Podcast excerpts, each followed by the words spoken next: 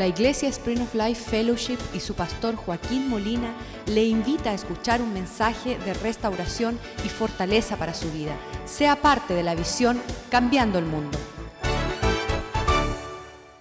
Vamos a orar. Padre, te damos gracias, oh Dios, por este día. Te damos gracias por tu bondad. Te damos gracias que estamos escuchando y viendo cosas que nunca habíamos soñado escuchar y oír, oh Dios. Hombres que desean agradarte a ti, Señor. Pedimos que tú nos des, Señor, sus vidas como regalo, Señor, como un ánimo para poder imitar su fe y su ejemplo. Que podamos caminar ah, cada día en el propósito tuyo, correr la carrera de la fe, Señor, pelear la buena batalla. Glorifícate esta mañana con la palabra y que sea una buena semilla sembrada en un buen corazón que coseche frutos que te glorifiquen, oh Dios. Que sea tu palabra el pan que nutre nuestro espíritu del cual el hombre no podrá vivir sin ella, Señor. Tú has dicho que el hombre no solo del pan vivirá, sino de todas las palabras que salen de tu boca, Señor. Que esa la atesoremos, Señor, que esa sea la lámpara a nuestros pies y que sea nuestra esperanza y que pueda aumentar nuestra fe escuchando el oír y el oír de tu palabra. Haznos, Señor, cumplir el propósito por el cual fuimos creados en la tierra, para llevar mucha gloria a ti, Señor. Danos un corazón para ti lo pedimos en el nombre de Jesús. Amén y amén. En primera de Pedro 1.9 vemos que Pedro escribe la palabra diciendo, y recibiendo el, la finalidad de vuestra fe, obteniendo el fin de vuestra fe. ¿Cuál es el fin de la fe? Dice que es la salvación de vuestras almas. Muchas personas en tiempos modernos no están pensando dónde va a terminar sus almas. La Biblia tiene dos destinos para las almas. Uno, un lugar de tormento, un lugar infernal donde están el ángel ah, caído, Lucifer, Satanás y todos sus demonios junto con él están allá en ese lugar, un lugar perpetuamente de tormento. Vemos allá Lázaro el rico que le dice al Señor, ve y dile a mis cinco hermanos que no vengan para acá. Dice, si no escuchan la palabra de Dios y los mensajeros que yo le he enviado, tampoco van a creer cuando tú regreses de los muertos.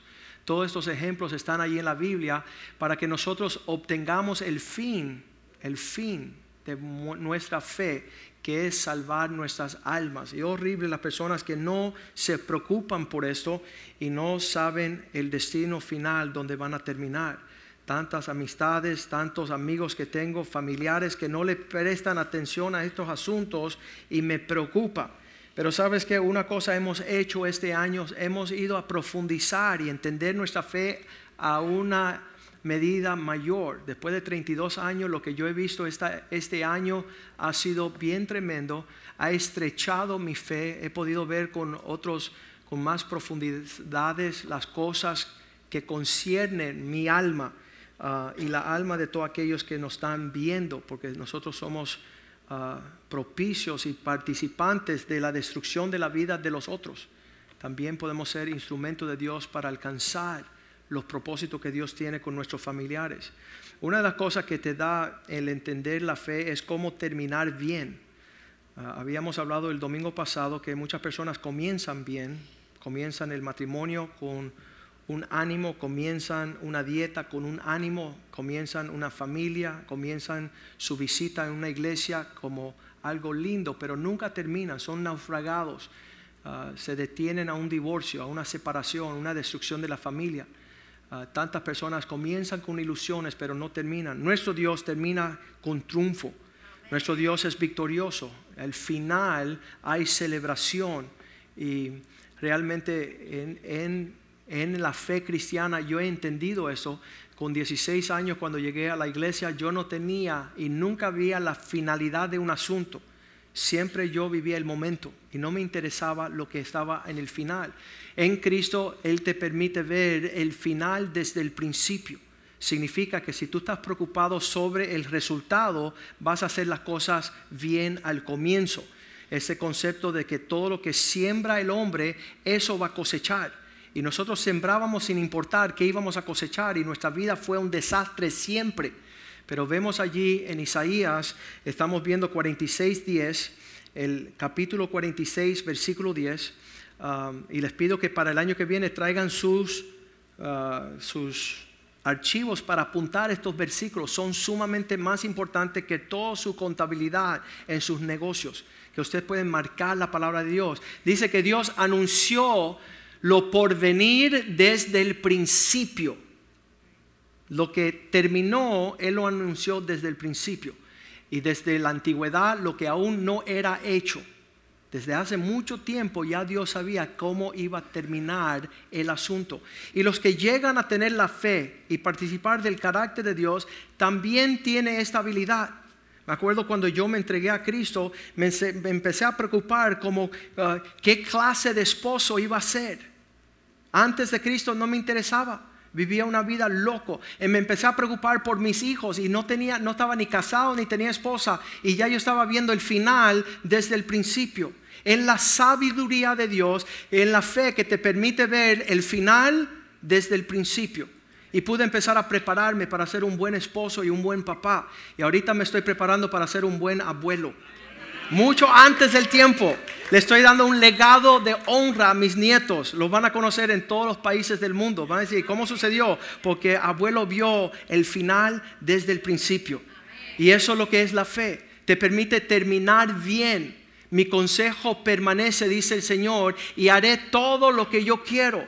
Todo se cumplirá como yo me preocupo desde el principio. En el 2015 muchas personas no se preocuparon por su fe y muchos andan naufragados, apartados, desconectados, distanciados. Creen menos en Dios hoy que cuando se entregaron en enero. Qué triste.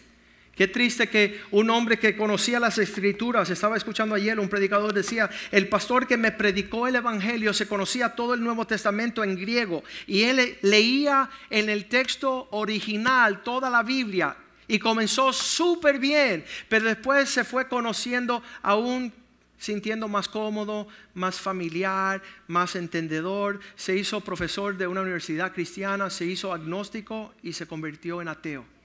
Creyó menos al final que en el principio. ¿Qué pasó? ¿Será posible terminar bien después de haber comenzado, uh, terminar mal después de haber comenzado bien?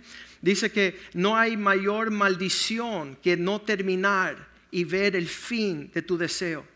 Ese es el pueblo de Israel que salió gloriosamente de Egipto, libró su alma de, cautiverio de Faraón para estar 40 años rodeando 40 años rodando en el desierto. No había comienzo, no había fin, nunca llegaban a su destino. Estaban a nueve días, algunos piensan a 11 días de la tierra prometida, del propósito de Dios, pero se quedaron por 40 años, todos los años en el mismo círculo, dando vueltas en un desierto sin nunca ver realizar el fin de su jornada. Eso es una maldición. Estamos escuchando allá eh, en el libro de, um, deja ver, lo tengo apuntado acá, um, Caleb que salió con todos los seis millones, Josué 14, 11, Josué 14, 12, de hecho. Eh, Caleb era uno de los hombres que salió con Josué y salieron con 6 millones de personas. 6 millones se quedaron y solamente dos entraron a la tierra prometida. Todos eh, dos tuvieron una finalidad de acuerdo al propósito de Dios. Y ahí dice, cuando estaban repartiendo los terrenos en la tierra prometida, que Caleb dice, dame pues ahora el monte del cual Dios me prometió. Desde 40 años antes, él había escuchado la promesa de Dios. Tengo para ti el monte de Hebrón, el lugar más hermoso de la tierra prometida. Y aquí 40 años más tarde, Caleb dice, ¿sabes cuál quiero yo? Lo que Dios me prometió. Lo que comencé desde un principio creyendo, lo creo hasta ahora y nadie me ha podido derribar lo que Dios, porque tú oíste, ellos, él está diciendo, ustedes también fueron partícipes, Dios también a ustedes le dio la misma promesa. Ustedes escucharon cuando Dios prometió. Ustedes también oyeron en aquel día que los anaseos están allí y que hay ciudades grandes y fortificadas. Caleb pudo ver una visión desde el principio que salió de Egipto y ahora al final, 40 años más tarde, él dice, lo tengo claro, sé lo que Dios dijo, sé lo que él prometió y sé lo que yo quiero. Quiero terminar bien como cuando comenzamos. Quizá Jehová estará conmigo y los echará de allí, los echaré, como Dios ha dicho. Una de las cosas que es bien tremendo sobre estas personas que terminan bien es que todavía están aferrados a lo que Dios le entregó desde un principio. Nadie se lo ha podido llevar. Nadie se lo ha podido um, derribar, negociar. Apocalipsis 3:11, Dios dice, mi venida está pronto por llegar. Pronto regresaré. Apocalipsis 3:11, he aquí que yo vengo pronto. Retén lo que tienes para que nadie tome tu corona. Para lo que yo tengo para ti, nadie lo negocie y te lo quite. Que nadie argumente para que tú pierdas lo que yo desde el principio he apartado para ti. Isaías 41:4, vemos que Dios es un Dios de generaciones. Que mucho antes que nosotros nacemos en este mundo, Dios tenía como propósito llamar cada generación para cumplir su propósito. ¿Quién hizo y realizó esto? ¿Quién llama las generaciones desde el principio? Yo Jehová soy el primero y yo mismo con los postreros. Yo soy el Dios que comienzo una obra en una familia y tengo como su finalidad terminar bien. Dios llama de generación en generación. No hay cosa más triste, como lo acabo de explicar con mi papá que acaba de compartir, tener un papá que no cree, un papá que no tiene a Dios como prioridad, que nunca vimos. En un funeral un hijo decía, eh, espero quizás ver a mi papá un día en los cielos, sin la certeza de saber cuál era la prioridad de su padre cuál era um, el tesoro que él tenía en su vida en cuanto a su relación con el Señor. Isaías 41, 22 nos dice también que los ídolos no te pueden dar estas promesas. Cosas que uno eleva por encima de Dios como una prioridad no te determinan lo que va a ser el final de esa, ese ídolo que usted sirve. Traiga y anúncienlo, lo que ha de venir el desafío es que vengan estas cosas que uno pone como prioridad para venir a decirte qué viene próximamente. Díganos lo que ha pasado desde el principio y pondremos nuestro corazón en ello. ¿En qué se puede confiar? Siempre me gusta leer la historia de este hombre que ah, se hizo amigo de las celebridades aquí en Miami Beach. Él fundó el hotel Fountain Blue Hilton. Y él anduvo con Frank Sinatra y con toda Elvis Presley y todas las celebridades y nació solamente un hijo. Y nunca tenía prioridad su hijo sobre los hoteles y las funciones de su papá en celebridad. Y el papá siempre viviendo la gloria de este mundo pasajera. El hijo cruzó la ciudad, se fue para Hialeah y se enamoró de una mujer que se desnudaba en una cantina. Y esa mujer después mata al hijo y se lleva la fortuna de ese viejo, de ese padre. Qué horrible lo que promete este mundo en cuanto a las cosas pasajeras. Pero Dios tiene grandes promesas. Dice, hacerlos entender lo que ha de venir. ¿Qué es el futuro que Dios tiene para nosotros? Isaías 48:3 dice, yo soy el que determino desde hace mucho tiempo. Lo que pasó ya antes lo dije. Y de mi boca salió, yo lo publiqué, lo hice pronto y fue realidad. ¿Sabes qué? A, los 16 años Dios me empieza a hablar. Su voz empieza a tomar un tono mayor que las otras voces en mi vida. Y yo te puedo decir que 30 años después, el año pasado, estaba yo en el patio de mi casa y le dije estas palabras al Señor. Lo que tú prometiste, tú cumpliste. Lo que tú me dijiste como adolescente, lo estoy viviendo. Los sueños de cosas que ojos no vieron oído no escucharon, ni entraron en el corazón del hombre, las cosas preparadas para aquellos que le aman. Qué lindo es el Señor. Qué lindo es buscarlo a Él. Yo no tenía visión para nada con lo que iba a ser mis días después de 20 años casado. Ahora estoy mirando y proyectándome a ser abuelo. Señor, qué lindo va a ser mis nietos. Qué hermoso. Un Dios fiel un Dios que quiere que terminemos el año bien y comenzamos bien. Ir de gloria en gloria, de triunfo en triunfo, viviendo los sueños del Señor en su propósito. Segunda Timoteo 4:7, Pablo decía que él veía la vida como el pasado, el presente y el futuro, siempre en presencia del Señor, diciendo, ya yo he peleado la buena batalla, Ya estoy, estoy, eh, el que no sabe que la fe es una batalla no es cristiano. Es una batalla diaria, constante. Es una pelea de la prioridad de agradar a Dios sobre todas las cosas, todas las voces. He acabado la carrera. He guardado la fe. La finalidad, nadie me ha podido desviar, nadie me ha podido robar lo que tengo como más precioso. No lo he negociado. Y por eso versículo 8 dice, pues yo sé que me espera una, me está guardada la corona de justicia. Qué tremendo. Que Dios venga y te ponga una corona sobre tu cabeza porque tú lo agradaste, porque mantuviste la fidelidad con lo que Él te entregó.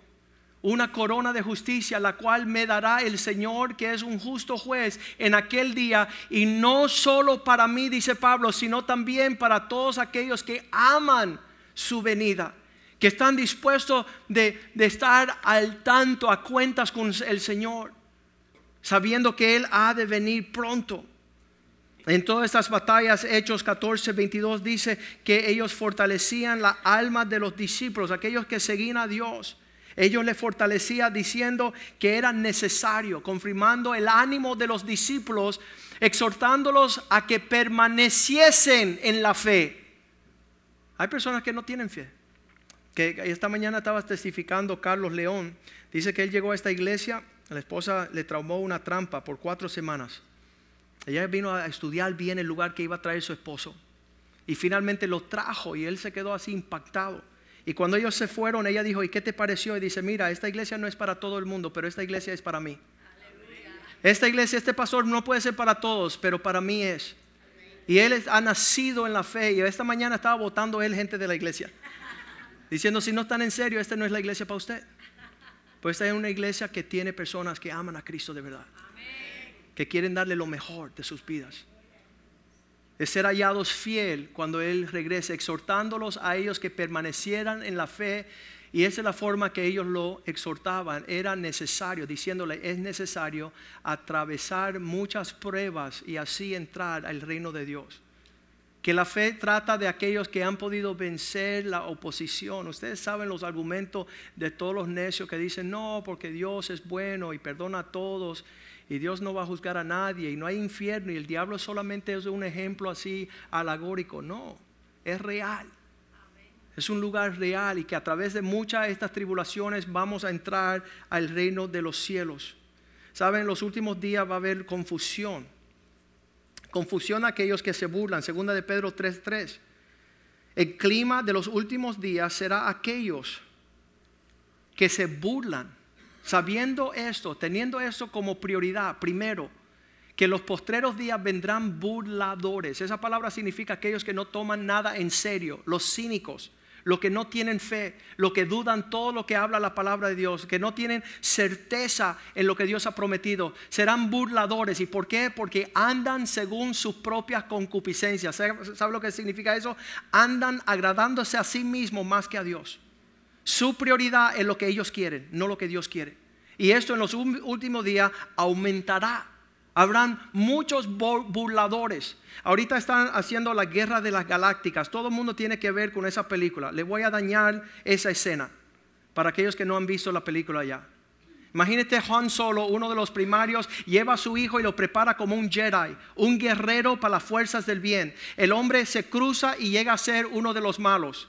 Y lo más grande de la película es que él llama a su papá, ayúdame a hacer esta gran labor. Y cuando llama a su papá y lo acerca, lo traspasa con una espada y mata a su propio papá. Eso es lo que este mundo celebra. La, la, la confusión, la falta de perdón, la guerra entre un padre y un hijo, el espíritu que es anticristo. Porque en los últimos días Dios va a unir los corazones de los hijos con los padres. Va, a sanar lo que está enfermo, lo que causa que exista un caos y una, unas tinieblas. Esa semilla está ahí sembrada. Eso no es motivo de celebración. Serán burladores, diciendo que nunca va a haber una reconciliación entre los hijos pródigos y su papá que está en el cielo. El que quiere vestirlos y honrarlos y darle una herencia.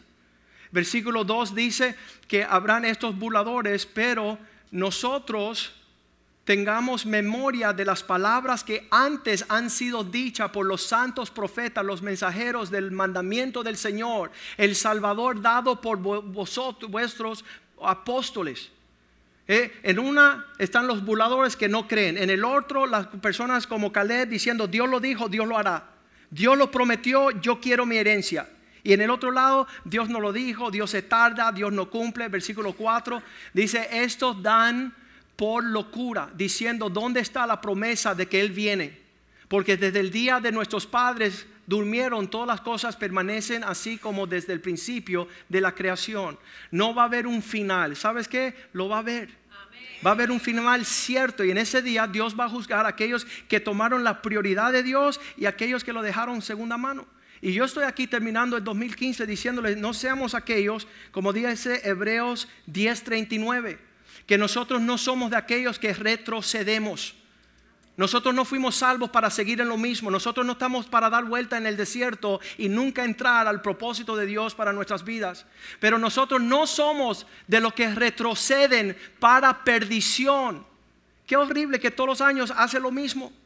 Que todos los años sigan lo mismo. Que no hay cambio, que no hay rumbo, que no hay finalidad, que no hay gloria mayor. Sino de los que tienen fe para salvar nuestra alma. La distinción de estos días va a haber dos clases de personas. Personas que quieran agradar a Dios más, que están peleando la buena batalla, que están librando el adversario, y aquellos que están entregados a dar vueltas en el desierto sin nunca llegar a nada. Lo describe la Biblia así en 2 Timoteo 3:7. Siempre están aprendiendo y nunca toman conocimiento de la verdad. Estos siempre están aprendiendo, nunca pueden llegar al conocimiento de la verdad. Por más que estudian, por más que escuchan, por más que proceden en, estas palabras, nunca se le ve diferencia, nunca se le ve prioridad a las cosas del Señor. ¿Sabes? Eso es lo que va en estos tiempos a hacer la diferencia de terminar bien. Yo quiero desenlazarme de lo natural para heredar lo sobrenatural.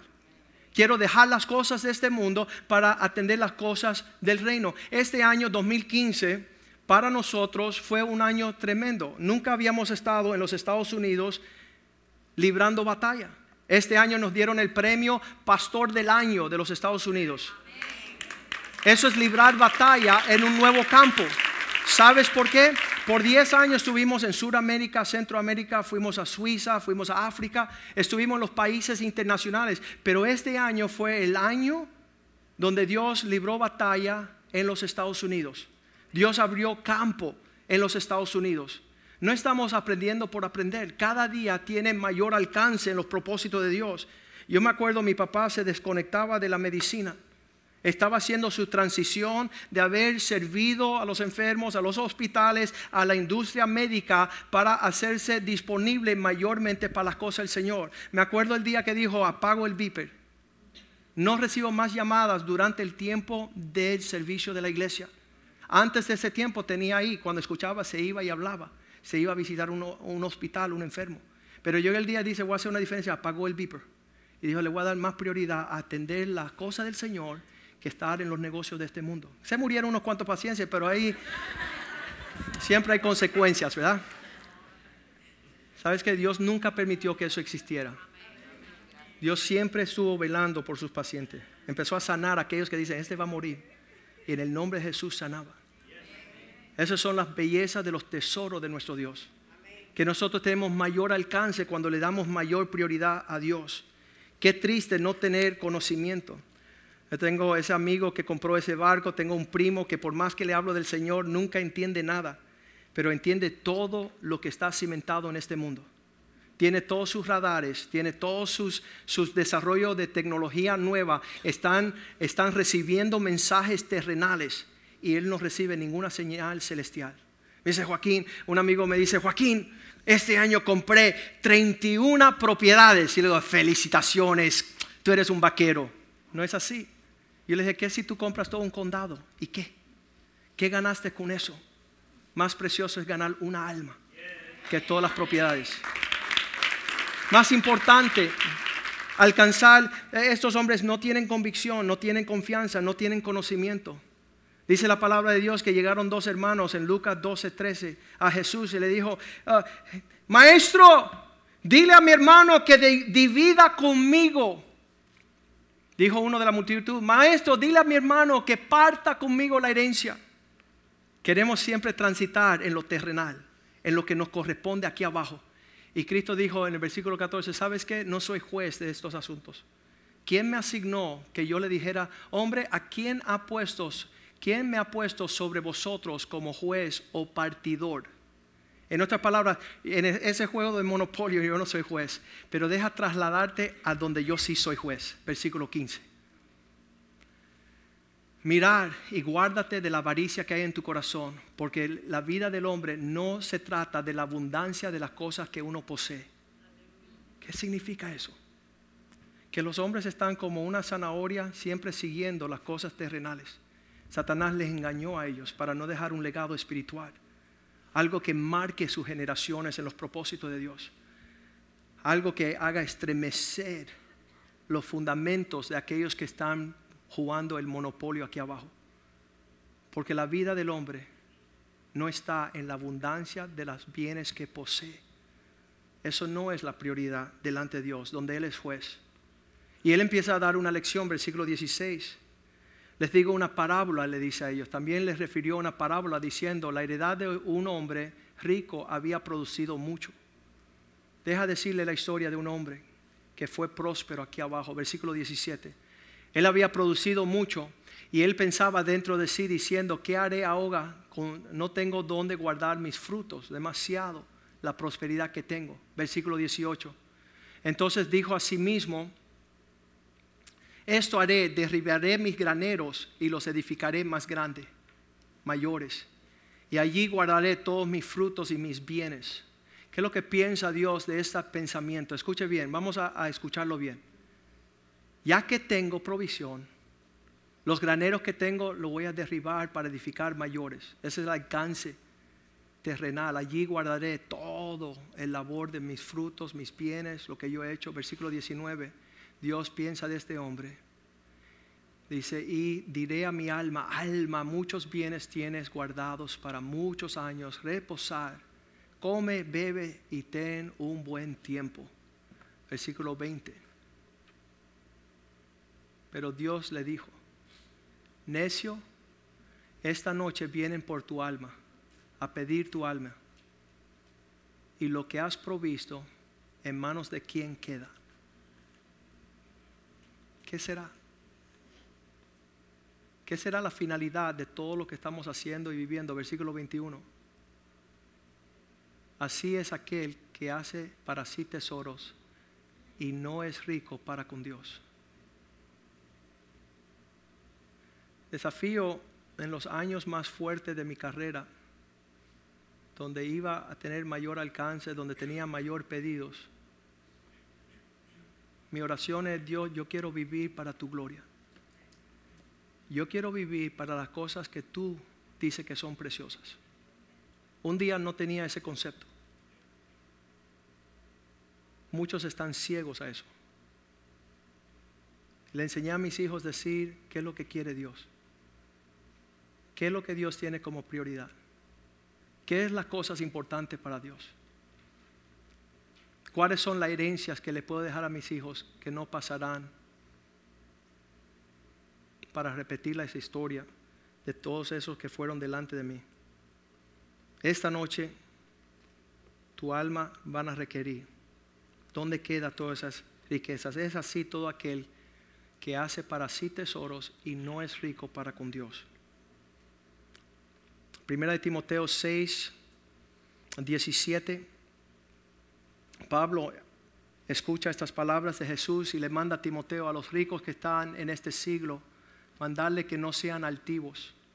Y se hicieron un estudio de las seis mil empresas más prósperas sobre la faz de la tierra en los últimos 100 años. Seis mil empresas en los últimos 100 años y las que cayeron fueron todas aquellos que tenían un espíritu de altivo de arrogancia, de soberbia. Que ya que habían alcanzado la meta del éxito, ahora en su altivez y arrogancia perdieron todo. Los cuales son, estas riquezas son inciertas, sino poner vuestra confianza en Dios, que es vivo, que nos da todas las cosas en medida de abundancia para que las disfrutemos. La diferencia es el hombre que dice, es mejor que tú puedas administrar lo que Dios te ha dado y que no las cosas te poseen a ti. Personas que cuando tú le preguntas por qué no sirves a Dios con la capacidad que tienes, te dicen no tengo tiempo porque tengo demasiadas riquezas. En los últimos 10 años hemos hecho decisiones deliberadas, intencionales, de guardar Colosenses 3:5, haciendo morir aquello que es terrenal en nosotros. Haced morir pues lo terrenal en vosotros. ¿Qué significa? Empieza a destruir los deseos desordenados. Cuando yo me paro delante de un amigo mío que es abogado y me dice, compré 31 propiedades este año, yo le digo, ¿qué, qué pobrecito soy yo? Qué, qué, qué tremendo decir, tengo 31 propiedades, perder tu matrimonio, perder tus hijos y poder jactarte en el mercado. Qué horrible. Salimos a comer Nochebuena y estaban trayendo todos estos carros bien lujosos al restaurante donde fuimos y decían, Molina, ¿y cuál es el carro suyo? Que un carro de 100 mil dólares parqueado allá le dije que no me lo parquearan aquí. Dice, no conocemos el dueño de ese carro. ¿Y tú dónde está el carro tuyo? Y yo le mostré a mi familia. Y le dije, aquí son mis tesoros. Aquí un matrimonio de 20 años con mis hijos que soy feliz, con la paz del Señor que disfruto cada momento con ellos. Pudiendo cambiar y hacer morir las pasiones de la carne para ver realizar los sueños de Dios en este mundo. Que las personas puedan ver la realidad de la gracia de Dios a través de tu vida. Y que tú no caigas en la trampa de Satanás de estar abordando riquezas pasajeras que no tienen propósito. Ahí está Filipenses 3:18, cuando Pablo tuvo que admitir que muchos, Filipenses 3:18, él dice muchos, por, porque por ahí andan, digan conmigo, muchos. No son pocos, son muchos de los cuales os dije muchas veces los muchos de los cuales muchas veces le hablé, que aún ahora lo digo llorando con lágrimas, que han llegado a ser enemigos de la cruz de Cristo. Ya están, como es tan fuerte la batalla en la transición de, hacer morir las cosas terrenales que no quisieron, que ahora se, se pone hasta bravo con el Señor. Pues ya, no voy a participar más para su propia perdición. Lo digo llorando que son enemigos, como aquellos que eran muchos en Cristo ahora son enemigos. ¿Cómo sucede esto? Versículo 19. Porque han cambiado su rumbo. El fin de los cuales será perdición, no salvación. El fin de ellos es que se pierden. Cuyo Dios es su vientre. Ellos hacen lo que a ellos le da la gana y no lo que Dios le da la gana. Cuya gloria es vergonzosa cuando lleguen al cielo. Que solo piensan en lo terrenal no tienen pensamiento para Dios. No tienen pensamiento ni idea para las cosas de Dios, cosas que van a ser perpetuas. Hace como el año pasado llegamos a Perú y llega un señor y dice, Joaquín, hace seis años atrás tú hiciste un taller y hablaste de la prosperidad verdadera. Yo era un pago, perezoso, tirado en casa, pobre. Después de escuchar tu palabra, me matriculé en la escuela de ortodoncista, soy el mejor dentista de mi ciudad y soy próspero hombre, fiel a mi iglesia con mi esposa y mi familia por causa de lo que tú depositaste. Qué tremendo. ¿Y cuántas de las historias no vamos a escuchar? Esa fue una que escuché el año pasado. Gracias por el día que llegaste a Perú en un taller y lo que pudiste sembrar hoy, hoy, soy hombre próspero. Soy hombre con visión, tengo, la, la tengo clara cuáles son las prioridades de la vida. Y eso es detenerse de lo suyo. Años atrás mis hijos me decían, papá, hace como ocho años, decían, papá, ¿por qué el, patio de casa nuestra es más feo que, todos los patios? ¿Por qué la, parte atrás de nuestra casa es fea? Le digo, mira, yo me he dedicado en los últimos diez años a servir las naciones. Ustedes tienen patio en todos los países. Tienen, tienen bienvenida a esos países a patios gloriosos y grandiosos. Si yo me hubiera quedado en mi esquinita, ahí en mi patio, hubiera sido Walt Disney. Pero no estoy dado a mi prioridad. estoy sirviendo a Cristo y Cristo ama las naciones. Cristo ama la alma de los hombres. Y ahí está diciendo Filipenses 3:19, el fin de ellos es que solamente piensan en lo terrenal, no tienen un pensamiento más elevado, versículo 20, mas yo les digo que son, nuestra ciudadanía está en los cielos, de donde también esperamos al Salvador, vivimos diferente porque tenemos diferentes expectativas. Las personas que no tienen fe no saben mirar estas realidades son pobres espirituales. Lucas 12:34, con esto terminamos. Cuando Cristo se le acercaban los hombres, decían, ¿qué debemos hacer? Él decía las palabras, porque donde está vuestro tesoro, allí está vuestros sentimientos. Donde tú pusiste un montón de tu dinero, allí es donde está tu corazón. ¿Sabes por qué tu corazón no está en las cosas de Dios? Porque ahí tú no estás librando batalla. Llegaban los hombres a divorciarse a mi oficina legal hace 12 años atrás. Decían, llevo con mi mujer 25 años, no la soporta, ella no me soporta, no nos queremos. Yo le dije, tengo una idea, pásale todos tus bienes y tú verás cómo lo vas a querer. Porque donde está tu tesoro, ahí va a estar tu corazón. Porque las personas no están desprendiéndose al reino de Dios, a los propósitos de Cristo? Porque tienen sus tesoros en otros lugares. Donde quiera que uno deposita su tesoro, ahí su corazón va a tener prioridad. Ahí su corazón va a tener una verdadera adoración. Este año hemos dado más que todos los años previos en nuestra iglesia. Hemos podido sembrar a medida increíble en otras vidas, otras iglesias, otros ministerios. Se han quedado sorprendidos aquellos que recibieron. Hemos pedido al Señor, Señor, desprende nuestro deseo de poder ser todas las cosas que nos priorizan a nosotros, que nos gusta a nosotros, que deseamos nosotros, para ver que lo que siembra el hombre, eso es lo que va a cosechar. Si podemos ver el final del asunto antes del principio. Y terminando el 2016 queremos hacer eso. Queremos decir, Señor, quiero cambiar mi paradigma, quiero cambiar mis prioridades para ponerte a ti por encima de todas mis agendas para ver cosechar tu gloria. Quiero que mi fe sea la que marche y que todos vean. Filipenses 3:8. Pablo tuvo que decir estas palabras. Lo considero todo por basura. Aún estimo esa, esa poder valorar todas las cosas como pérdida. Hasta que hacemos eso no podemos decir para conocer la excelencia de Cristo. Hasta que no tenemos algo por pérdida, no tendremos cómo saborear la excelencia de lo que Dios tiene para nosotros. Mi Señor, por amor del cual lo he perdido todo y lo tengo por basura para ganar a Cristo. Hasta que no soltemos un tesoro, no podemos alcanzar a otro. Hace 12 años atrás, cuando Dios nos sacó de la oficina legal, yo no sabía qué iba a ser, pero yo sabía hasta que yo no daba por basura lo que era mi tesoro, nunca iba a ver el tesoro verdadero. Hasta que yo no viera la prioridad de poner a Dios primero en esos asuntos, nunca iba a poder ver la gloria de Él que estoy viendo ahorita mismo. Vamos a ponernos de pies esta mañana. Y sabes que muchas personas se irán hoy contentas porque habrán escuchado la palabra de Dios y otros se irán tristes porque gobierna en su corazón mayor afecto para las cosas de este mundo que las cosas del Señor. Cuando vemos allí, Pablo estaba predicando esta palabra, estas prioridades, mucho antes de que usted la escuche hoy. Él habla de un compañero de milicia que caminaba con él en su ministerio. Segunda Timoteo 4:10.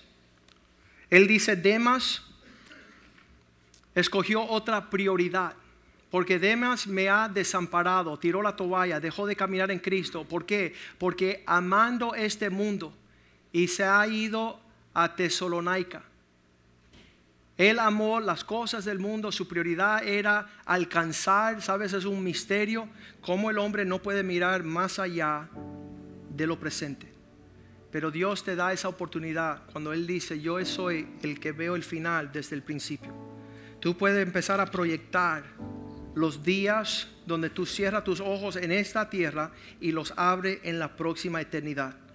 Cuando tú abras tus ojos delante del Señor, créeme que no te va a tener mucho que pesar decir lo di todo por Cristo. Mayor galardón para aquel que tiene esa visión. Bienaventurado aquellos que no viendo pudieron entender. Que no viendo pudieron entender y ver la finalidad. Hemos vivido, ah, me acuerdo antes de tener a los hijos, mis amigos decían, Joaquín, cuando tengas hijos ya no vas a poder servir más al Señor va a ser demasiado la presión, la carga de una familia. ¿Sabes qué? No estaban viendo lo que Dios promete, que el que busca primero el reino de Dios y su justicia, todo vendrá por añadidura. Dios tiene los tiempos guardados para cumplir su propósito. Yo le pido al Señor que tú tengas sabiduría de salir del 2015 ya con la decisión de decirle en el 2016, le doy prioridad a Dios a todo. Le doy a Dios prioridad en todo en mi vida, en mis pensamientos, en mi corazón, mis actitudes, mis proyectos. Dios será primero porque a Él sea la gloria, a Él sea la honra. Vamos a cantar esa canción nuevamente de la fe. Vamos a cantar la misma canción. Y dice, dile al Señor que ensanche tu fe, que te lleve a un territorio espiritual y que tú salgas de las garras de lo natural, de lo pasajero, de lo temporal que tú le digas, Señor, quiero vivir para tu gloria. Hazme un vaso de honra. Hazme un, instrumento de justicia. Tú, oh gran alfarero, yo soy el barro. Moldéame y úsame para tu gloria. Lléname de tu gracia, de tu espíritu. Lléname de tesoros de tu reino. Guíame en la senda que he de transar en el próximo año. Quiero dejar atrás toda avaricia, Toda la, vida del hombre no se compone de las cosas que posee. No permite que tu agenda esté llena de cosas que te poseen, sino que tú puedas andar en el propósito de Dios para el nuevo año, donde seas una luz y un referente a los tuyos. La palabra de Dios dice, si alguno está enfermo, que llame a los ancianos de la iglesia y que lo unja con aceite y la sanidad de fe sanará al enfermo yo le he pedido a Paco que venga a la iglesia hoy para orar por él, para que él vea la fidelidad de Cristo, que él todavía está en los negocios de sanar a los enfermos. Y que cuando nosotros nos acercamos a la casa de Dios, Pastor Oscar, Pastor Rivera, vamos a orar por una sanidad completa sobre la vida de este hombre y que se maravillen los médicos que se maravillen aquellos que dicen tener una opinión, para que Dios muestre su poder, para que Él muestre su bondad sobre aquellos que confían en Él. Eso fue una de las grandes señales que sucedió en nuestro hogar. El Señor entró y sanó a mi papá, a mi mamá, a mi hermana, me sanó a mí y, se maravillaba. Mis hijos han sido sanados por el Señor de condiciones que eran nuestro historial médico de familia por años, por generaciones. Y el Señor dice que yo he venido a sanar todas las enfermedades. Yo he venido a hacernos sanos de todas esas cosas que vienen a robar nuestra paz y nuestra fortaleza. Y este año mi mejor amigo Carlos llegó a la iglesia un jueves por la noche. Él se tenía que ir a operar a Nicaragua de una vértebra. Ya es la segunda operación que él se hace. Y llegó la hermana Hawkett y ella oró esa noche instantáneamente mi amigo, él no podía ni amarrarse los zapatos, pues no podía echar para abajo, la vértebra le estaba pinchando nervio. Y esa noche fue sanado y regresó a jugar racquetball en las competencias del gimnasio y está como un chaparrito, un, joven. Y sabes que le digo, mira, no, no ponga en tentación esa sanidad, ¿verdad? El hecho que Dios te sanó no significa que tienes 15 años. Así que vamos a orar para que Dios le dé un testimonio a Paco de su poder y a los médicos de su grandeza. Aquí tú tienes el Million Dollar Pastor que, no está supuesto a estar con nosotros y Dios lo sanó y le trajo toda ah, la sanidad. Padre, te doy gracias este día por la vida de Paco Martínez, oh Dios. Te doy gracias porque tú tienes provisión para él. Tú dijiste que por tus llagas fuimos sanados en la cruz de Calvario. Hay provisión de sanidad para este cuerpo. Desde la corona de su cabeza, la planta de sus pies, todo tejido todo órgano, Señor, todo, toda creación tuya, Señor. Tú has puesto este cuerpo en función para maravillar a los que dicen que saben, oh Dios.